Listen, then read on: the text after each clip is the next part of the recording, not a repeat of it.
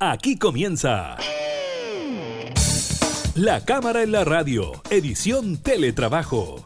Una revisión de la agenda legislativa de las diputadas y diputados, con la conducción de la periodista Gabriela Núñez. Información, música y actualidad en La Cámara en la Radio, edición Teletrabajo, por Radio Cámara de Diputadas y Diputados de Chile.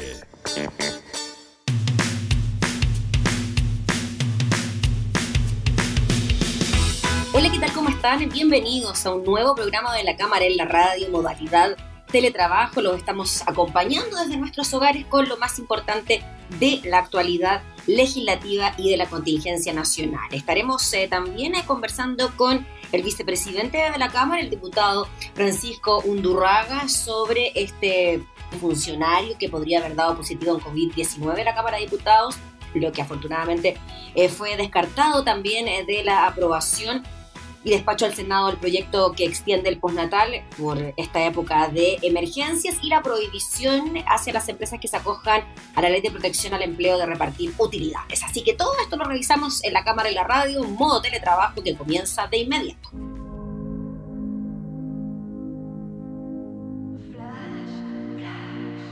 No se puede dar andú ni volver a la simpleza que me quite la tristeza. No hay nadie como tú. Compartiéndome canciones, pero son más los errores que ilusiones.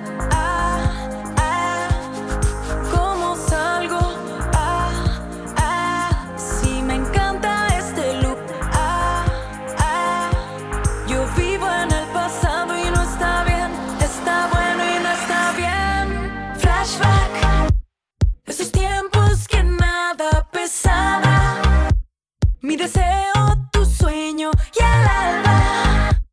Un instante desierto que viene y va, que viene y va.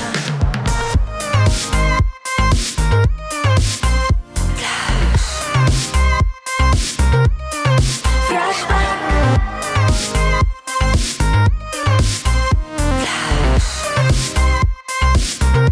Y después de tanto tiempo, imposible es encontrar ese brillo del comienzo. Pero hablemos del presente. Quizás ya no brilla igual, pero siempre se mantiene. Se mantiene. Ah, ah, permanece.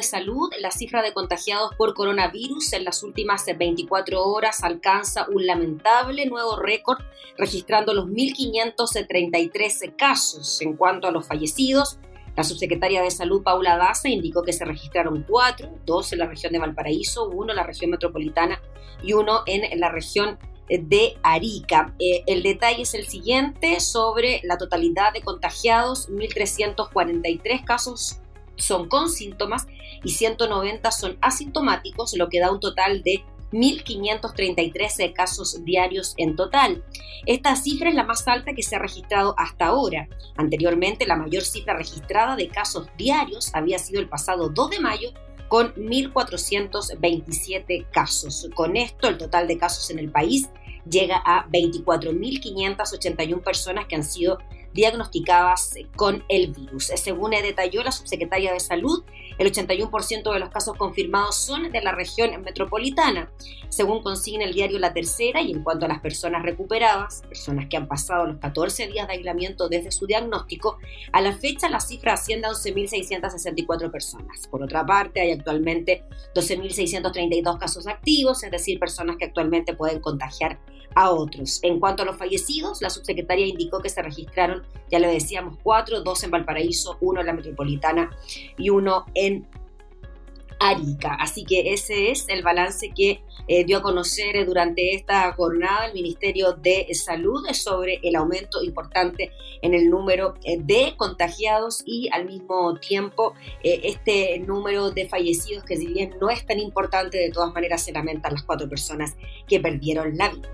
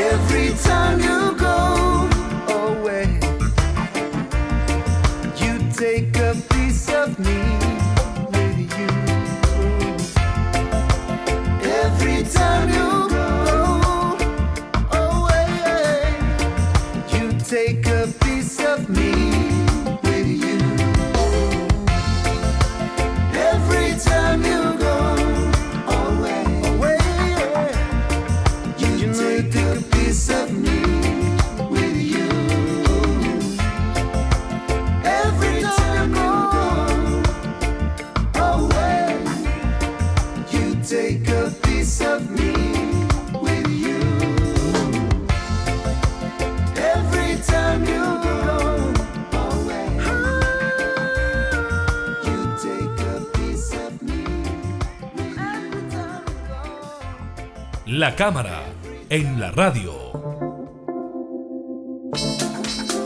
Vamos a tomar contacto de inmediato con el primer vicepresidente de la Cámara, el diputado Francisco Undurraga, quien nos recibe en esta modalidad de teletrabajo desde su casa. ¿Cómo está, diputado? Muchas gracias eh, por atender nuestra videollamada.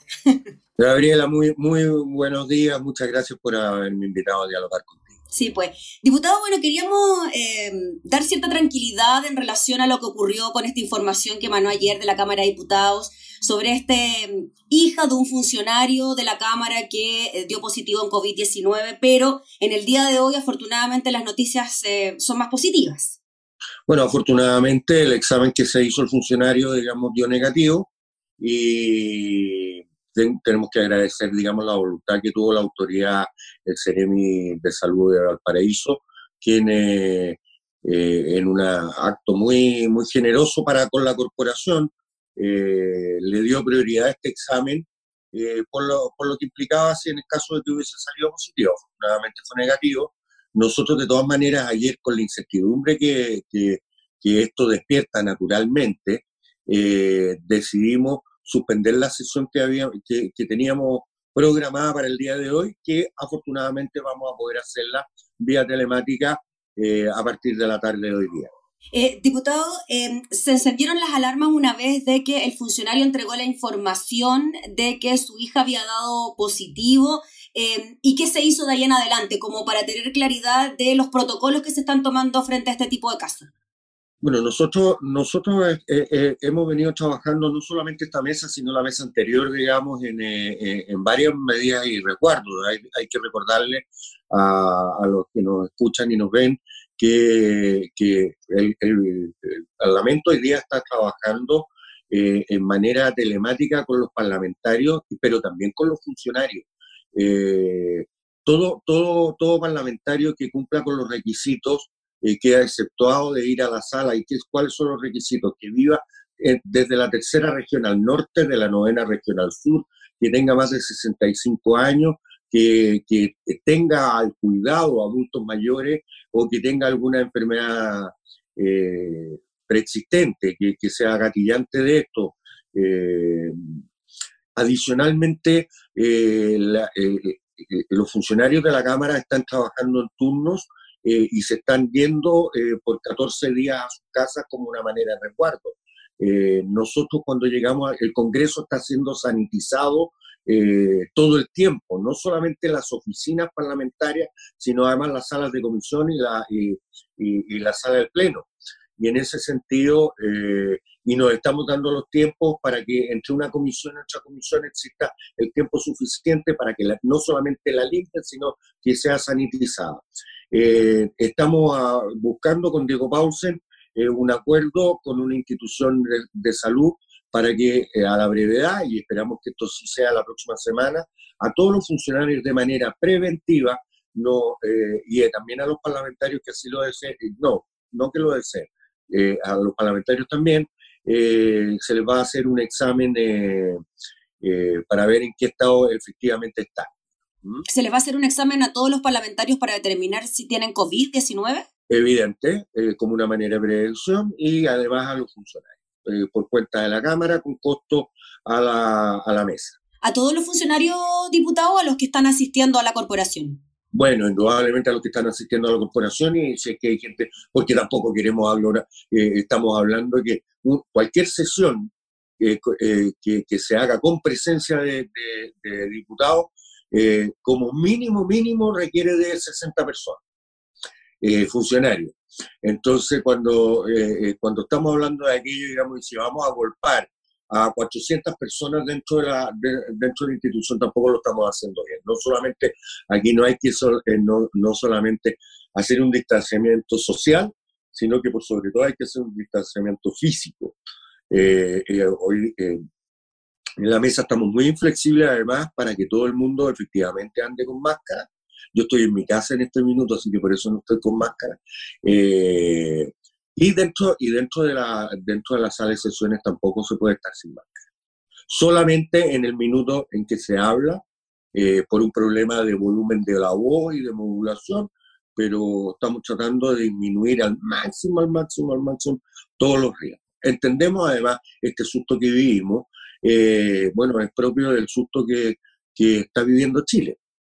Y eso no es que hable ni bien ni mal de la corporación, sino que eh, somos parte de la sociedad y no estamos, por mucho que tengamos fuero parlamentario, no, no estamos libres, digamos, de, de, tener miembros de nuestra, de nuestra corporación con, eh, con COVID.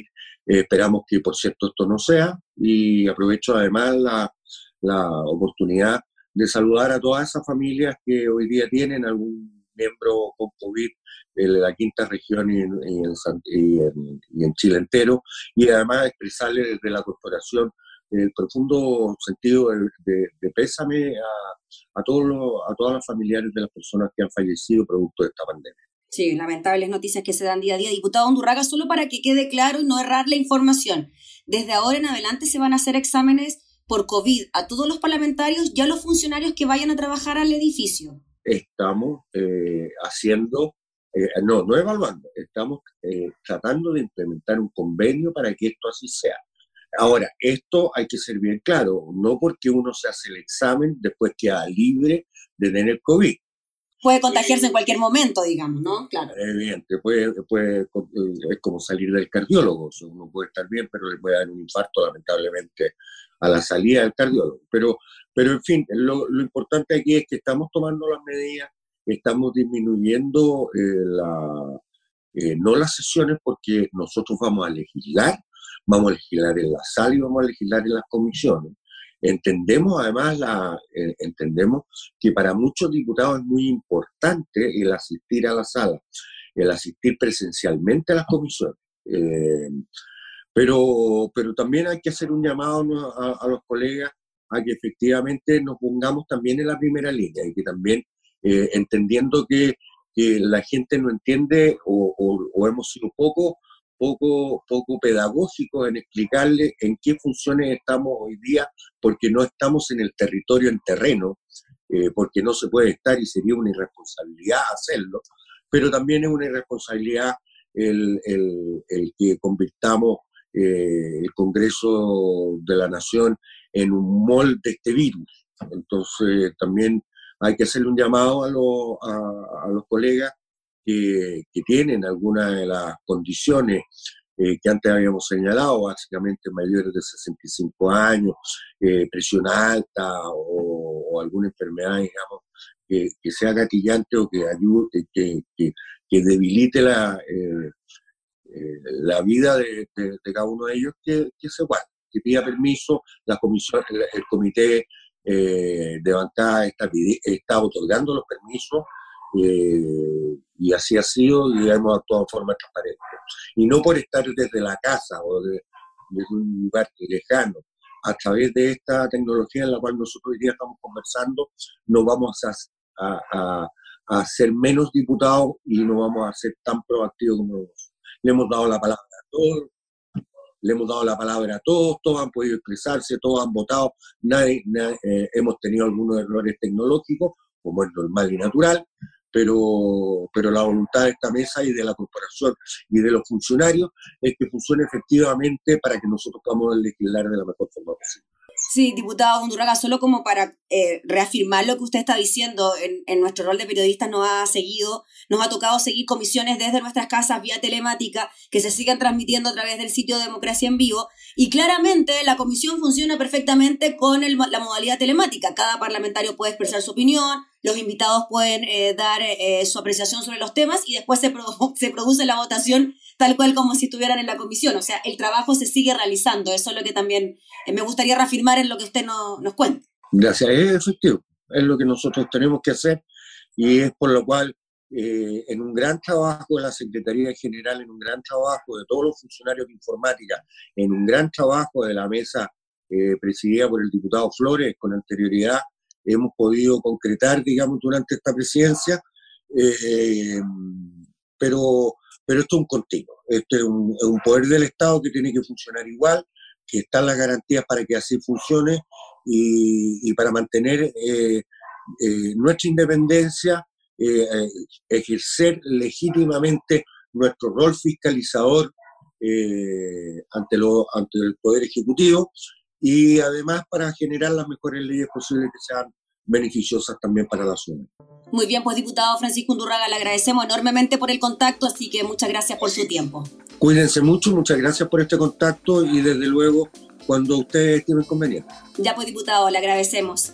Era el primer vicepresidente de la Cámara, el diputado Francisco Undurraga, conversando entonces sobre esta situación que se vivió en la Cámara de Diputados por la posibilidad de un funcionario eh, contagiado que finalmente dio negativo.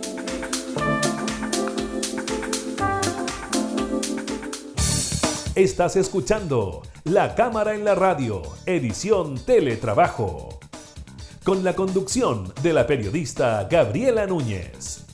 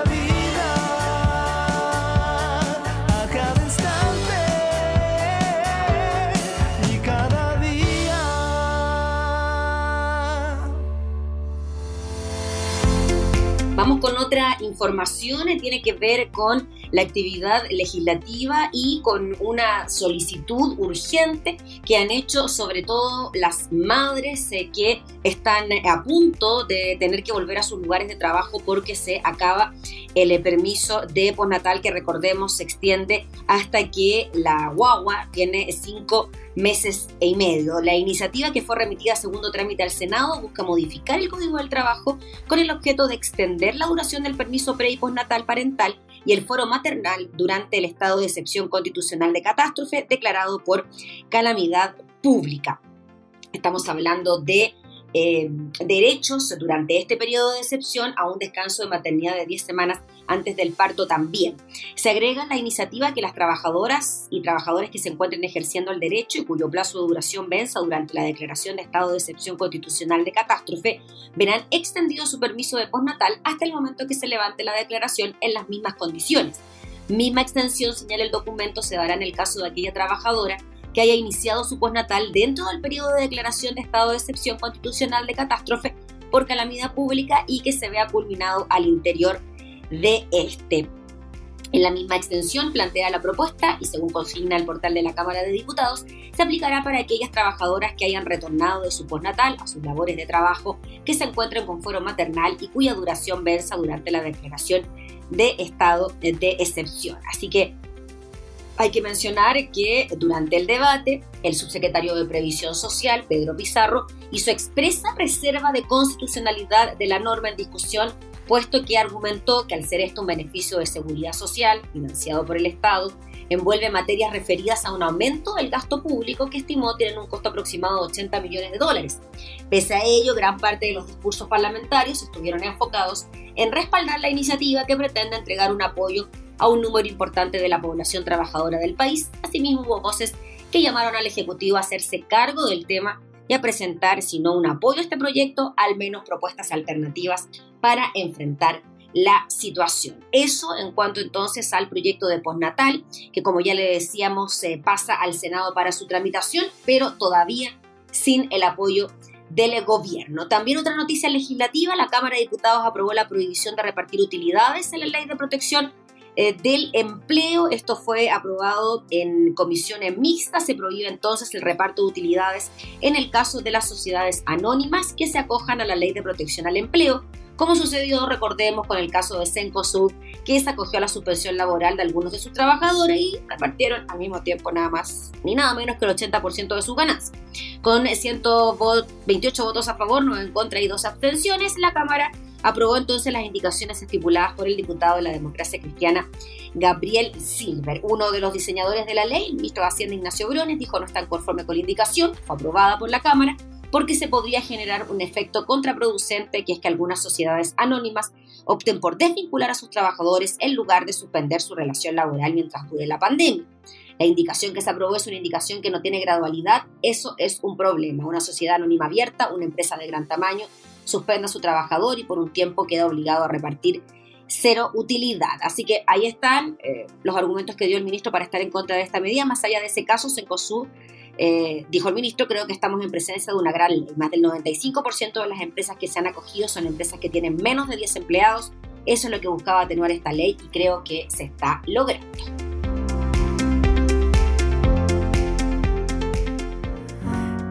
Es que te pude encontrar? Algo nos une, algo nos une. esto se trata al final. Nunca lo supe, nunca lo supe. Te lo digo a ti, me lo digo a mí, lo podemos sentir. Esto es de verdad. Y voy corriendo fuerte, no sé por dónde ando, siento algo inminente, se cuela en todos lados. Esto es lo que se siente, de lo que habla la gente, es como sentirlo todo y estar soñando.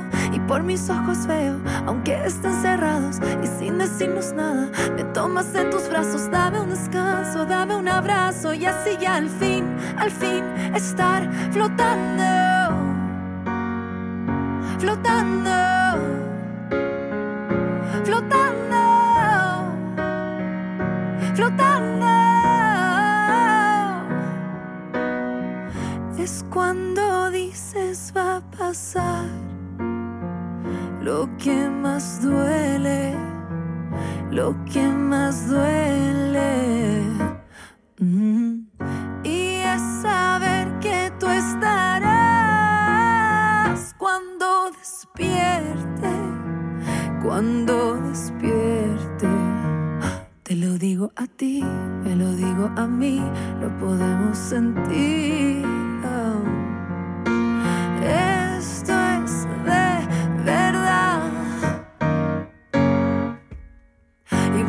No sé por dónde ando. Siento algo inminente, se cuela en todos lados. Esto es lo que se siente, de lo que habla la gente. Es como sentirlo todo y estar soñando.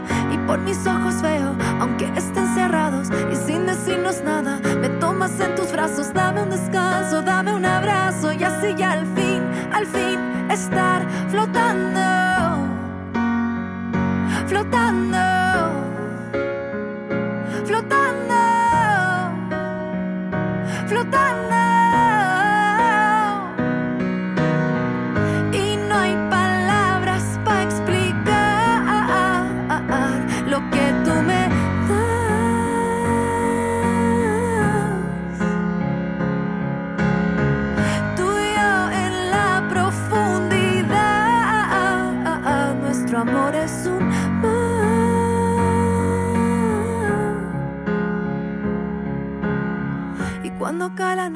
despiertan los inventos como casa embrujada, fantasmas y recuerdos. Paso por todo esto antes que me despierto. Qué bueno es saber que tú estarás y tengo miedo. Y voy corriendo fuerte, no sé por dónde ando. Siento algo inminente, se cuela en todos lados. Esto es lo que se siente, de lo que habla la gente. Es como sentirlo todo y estar soñando.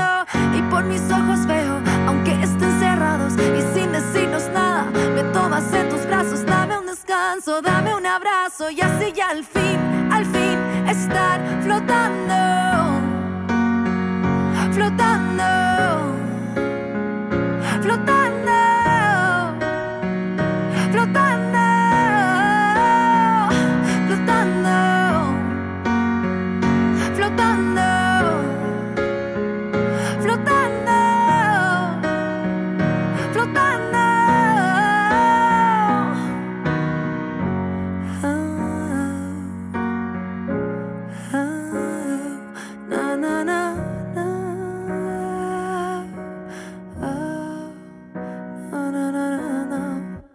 La cámara, en la radio. Vamos con otra noticia, tiene que ver con los eh, casos de personas eh, que han debido acogerse a la suspensión de contrato debido a los efectos del COVID-19. Estamos hablando de casi 400.000 trabajadores, la cifra exacta es de 394.000 trabajadores en 73.000 empresas por sector económico, comercio, hoteles, restaurantes y construcciones suman el 60% de los empleados. Entre las firmas que concentran mayor número de trabajadores bajo la nueva ley, la lista la encabeza Ripley con 3.170 trabajadores, Turbus con 2.607 y Johnson con 2.023 trabajadores. El 21% de las solicitudes, eso sí, se han rechazado. La información aparece publicada en el eh, diario La Tercera, en lo global. Se señala que desde comenzó el proceso de inscripción, estos datos fueron dados a conocer por la Superintendencia de Pensiones. ¿ah? Em, bueno, desde el momento que comenzó el proceso de inscripción, el 8 de abril y hasta el 30 de abril, se han acogido el dato de 73.363 empresas con un total de 503.121 trabajadores. Sin embargo, de ese total, los aprobados por la autoridad, es decir, que contaban con todos los requisitos para poder acogerse a la ley, alcanzan los 394.527. Otros 104.460 trabajadores fueron rechazados. Ojo con esas personas que no están recibiendo ni sueldo ni seguro de cesantía, ya sea por razones administrativas o porque no cumplen los requisitos. A esto se suman un número importantísimo, 4.134 personas que están todavía en proceso de que les acepten la solicitud y que todavía están sin sueldo, ya estamos a 7 de mayo. De esta forma, la cifra de trabajadores efectivamente acogida es menor a la que en un principio había informado el Ministerio de Trabajo.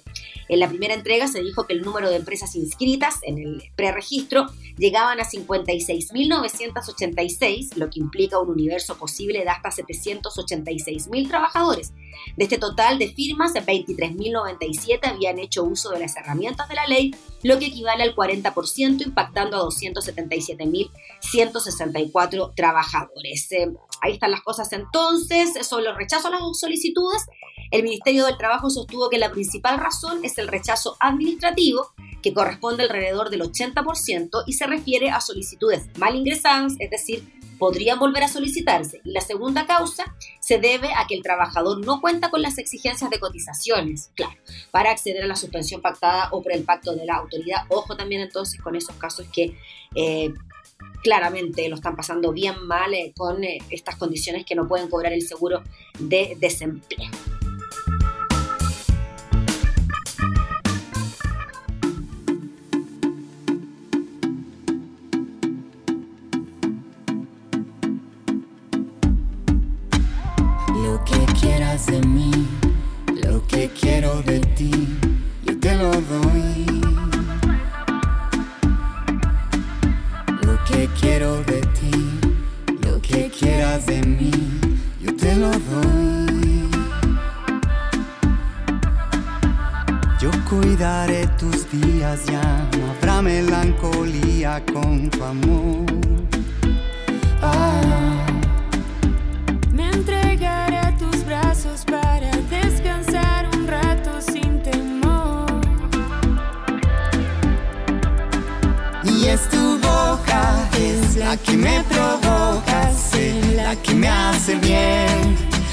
Que me hace amar.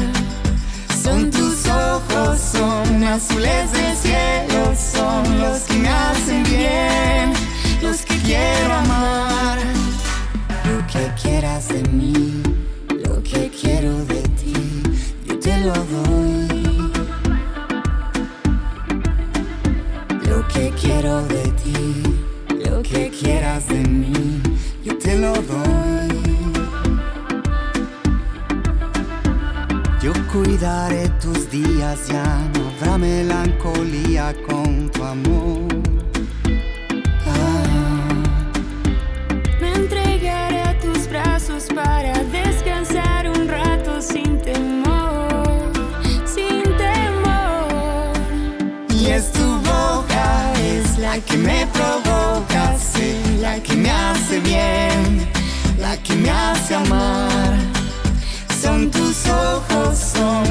azules del cielo, son los que me hacen bien, los que quiero amar.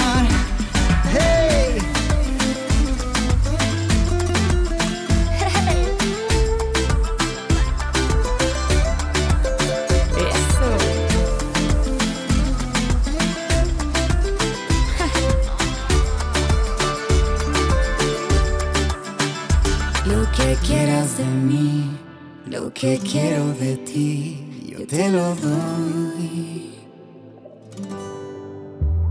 Lo que quiero de ti, lo que quieras de mí, yo te lo doy. Y es tu boca, es la que me provoca, es la que me hace bien, la que me hace amar azules del cielo, son los que me hacen bien, los que quiero amar. Y es tu boca, es la que me provoca, sé la que me hace bien, la que me hace amar. Son tus ojos,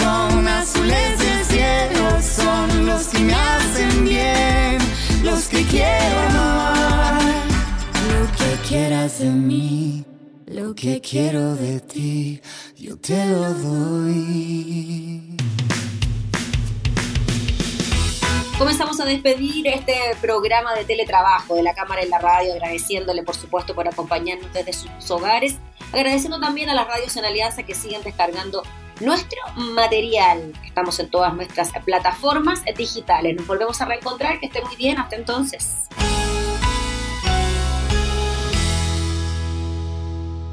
Hemos presentado La Cámara en la Radio, edición Teletrabajo. Una revisión de la agenda legislativa de las diputadas y diputados, con la conducción de la periodista Gabriela Núñez. Información, música y actualidad en La Cámara en la Radio, edición Teletrabajo, en Radio Cámara de Diputadas y Diputados de Chile. Hoy más que nunca, acercando las leyes. Thank you.